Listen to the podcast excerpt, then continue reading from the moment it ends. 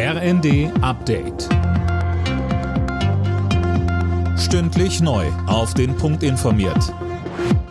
Ich bin Philipp Rösler. Guten Morgen. Der ukrainische Präsident Zelensky wird heute in Washington erwartet. Dort will er sich mit Präsident Biden treffen. Sönke Röhling, das ist seine erste Auslandsreise seit Kriegsbeginn. Warum denn ausgerechnet in die USA?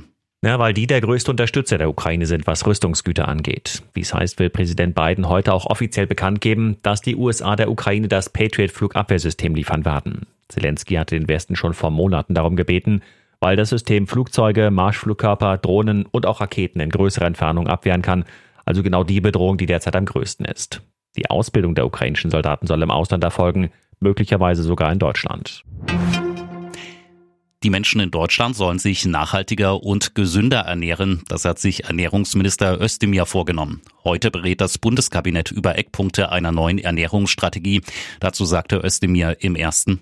Ja, es geht erstmal weniger Salz, weniger Zucker, weniger Fett, mehr pflanzenbasierte Ernährung. Also da leisten wir einen Beitrag erstmal für unsere eigene Gesundheit. Und dann geht es natürlich auch um den Beitrag zum Klimaschutz. Und dann geht es aber natürlich auch um die Frage der Gerechtigkeit. Haben alle Menschen Recht darauf, gesund ernährt zu werden? Was ich machen kann, ich kann zum Beispiel die Standards der Deutschen Gesellschaft für Ernährung allgemein verbindlich machen. Das wollen wir bis 2030.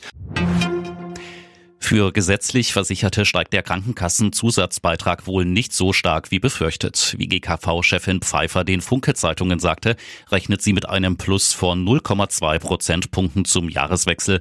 Das werde für nächstes Jahr voraussichtlich ausreichen. Sichtlich ergriffen hat Tennislegende Boris Becker erstmals öffentlich von seiner Zeit in britischer Haft berichtet.